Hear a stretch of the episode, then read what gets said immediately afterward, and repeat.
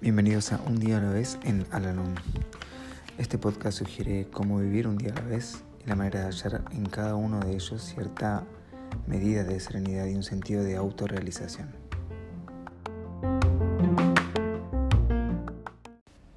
Hola, ¿cómo están?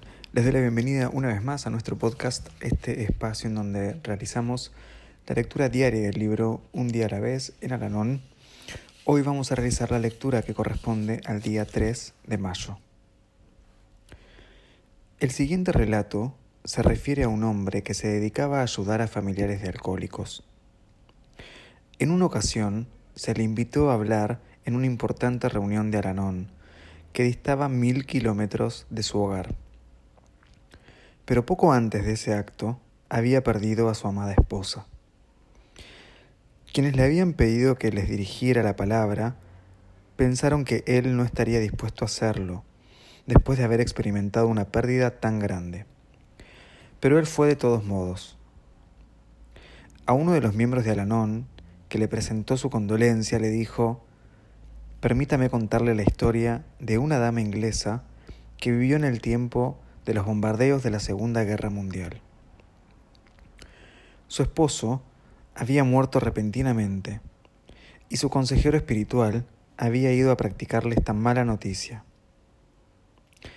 Después de saludarlo, ella le preguntó, ¿Me trae usted malas noticias, puesto que viene en este momento desacostumbrado del día?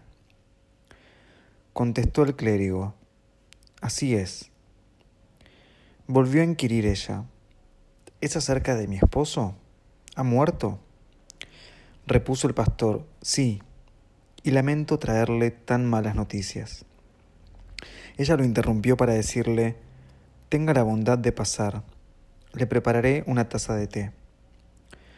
Cuando él la miró asombrado, ella explicó, mi madre me enseñó cuando yo era una niñita que cuando ocurriera algo terrible, yo debería pensar en lo que estaría haciendo si eso no hubiera pasado y lo llevara a cabo.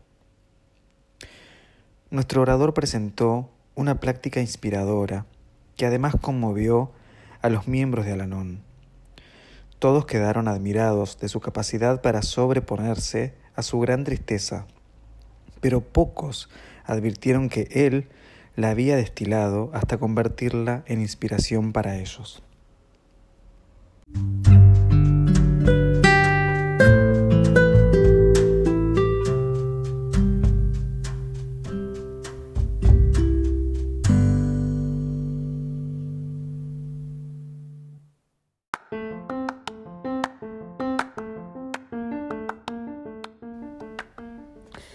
Hemos llegado al final del podcast del día de hoy y como siempre los invito a unirse en nuestra oración de la serenidad. Dios, concédeme la serenidad para aceptar las cosas que no puedo cambiar, valor para cambiar aquellas que puedo y sabiduría para reconocer la diferencia. Suerte.